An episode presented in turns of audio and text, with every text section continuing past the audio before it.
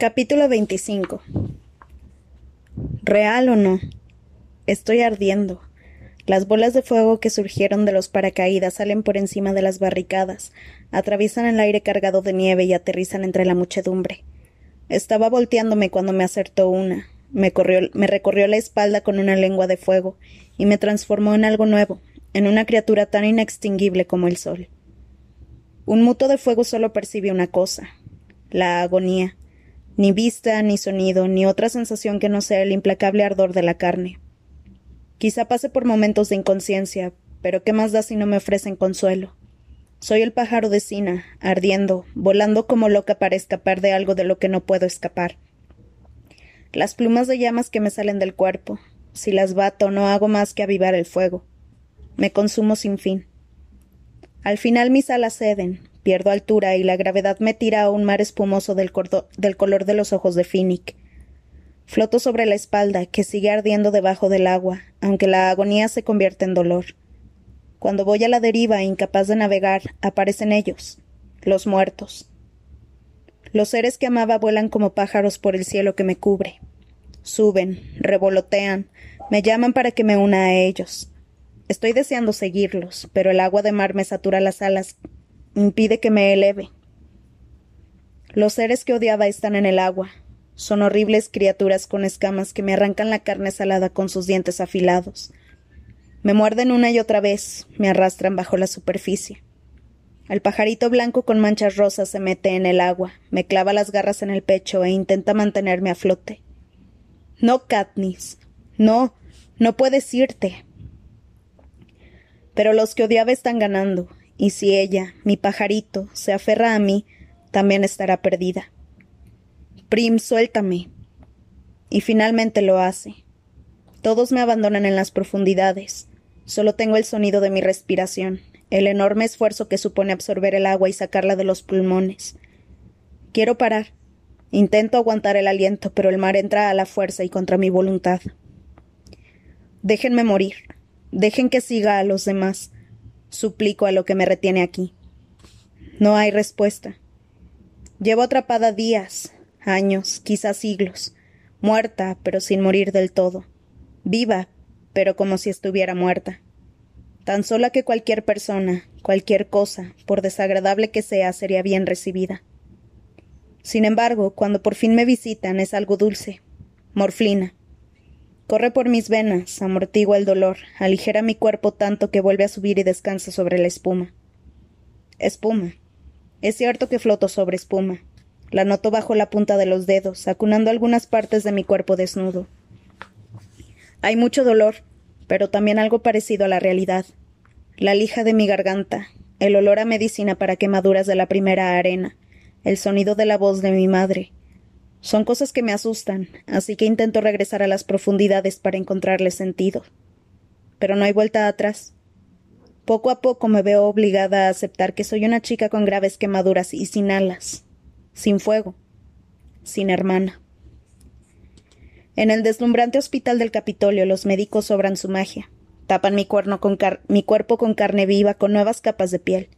Convencen a las células de que son mías Manipulan unas partes y otras, doblando y estirando las extremidades para asegurarse de que encajen bien. Oigo una y otra vez que he tenido mucha suerte.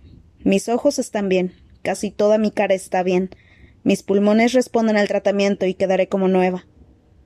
Cuando mi delicada piel se endurece lo bastante como para soportar la presión de las sábanas, llegan más visitantes. La morfina abre la puerta tanto a vivos como a muertos. Hamish, amarillento y serio. Sina, que cose un nuevo vestido de boda. Deli, que no deja de parlotear sobre lo agradable que es todo el mundo. Mi padre, que canta las cuatro estrofas del árbol del ahorcado y me recuerda que mi madre, que duerme en un sillón entre turnos, no debe saberlo. Un día me despierto y me doy cuenta de que no me permitirán vivir en mi mundo de ensueño. Tengo que comer con la boca, que mover los músculos, que ir sola al baño. Una breve aparición de Coin lo soluciona todo. No te preocupes por él, me dice. Te lo he guardado. Los médicos no entienden por qué no hablo. Me hacen muchas pruebas, y aunque mis cuerdas vocales están algo dañadas, eso no lo explica. Al final el doctor Aurelius, un médico de la cabeza, sale con la teoría de que me he convertido en una Avox mental, aunque no física, que mi silencio se debe al trauma emocional.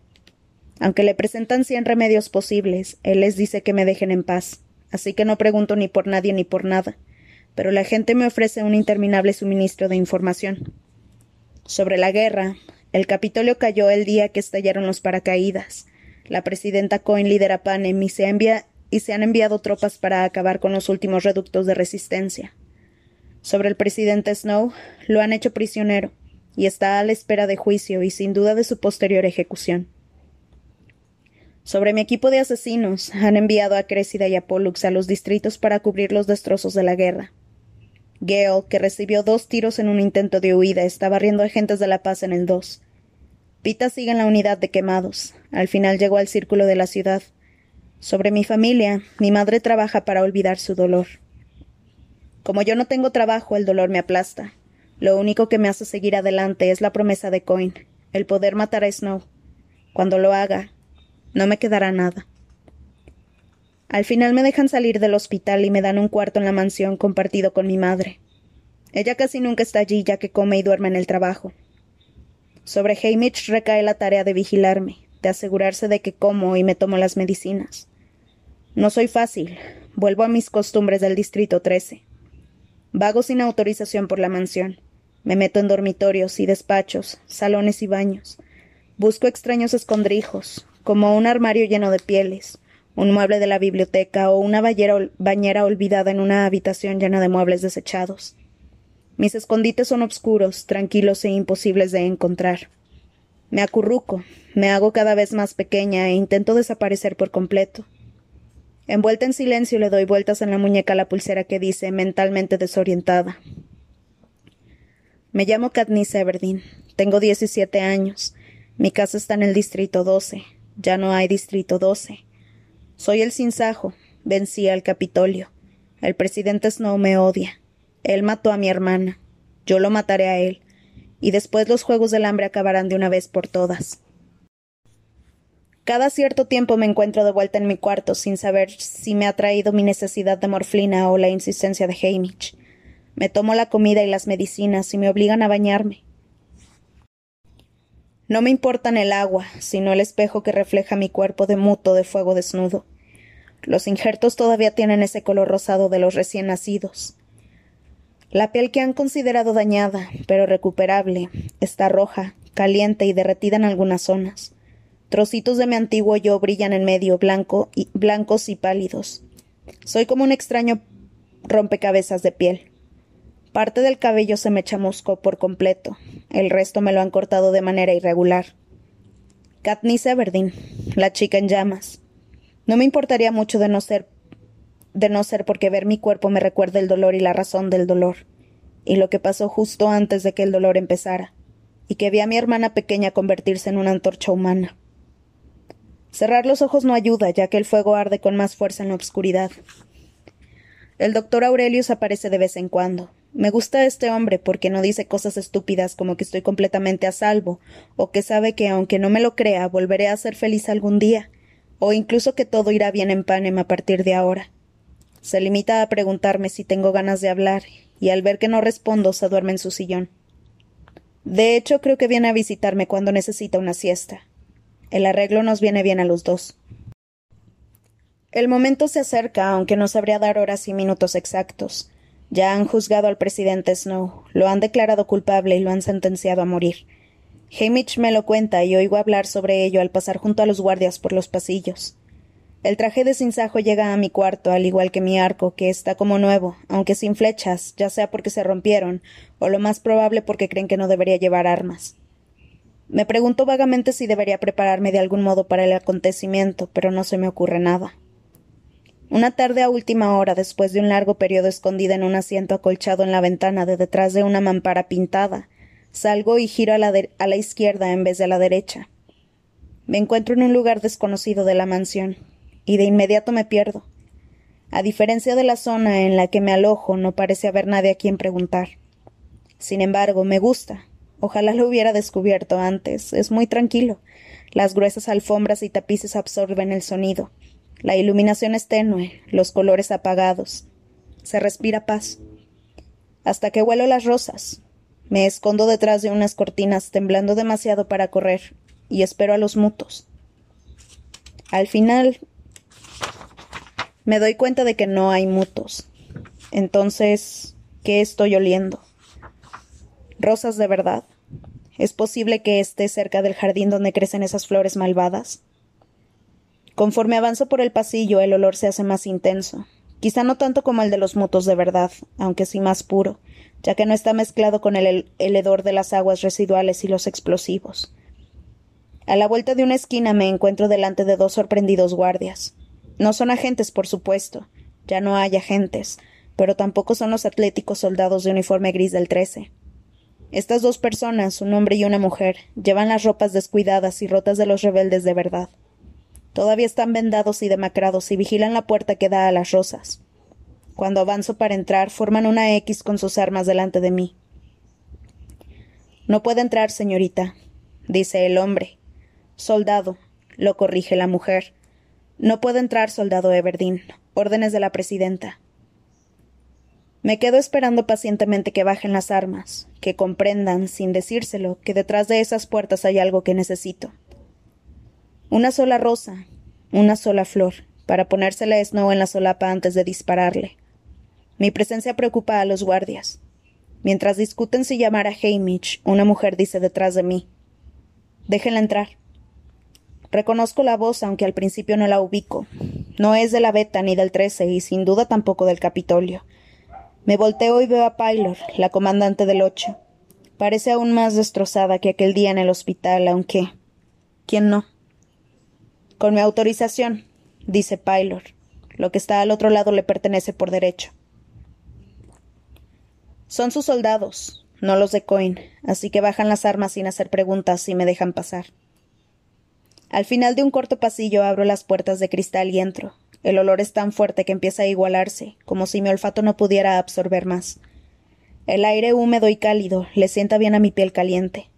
Y las rosas son gloriosas, fila tras fila de suntuosas flores de color rosa exuberante, naranja atardecer e incluso azul pálido. Deambulo entre los pasillos de plantas bien podadas observando, pero sin tocar, porque la experiencia me ha enseñado lo, mortíferas que pueden ser estas bellezas. Sé dónde encontrarla, en lo más alto de un fino arbusto, un magnífico capullo blanco que empieza a abrirse.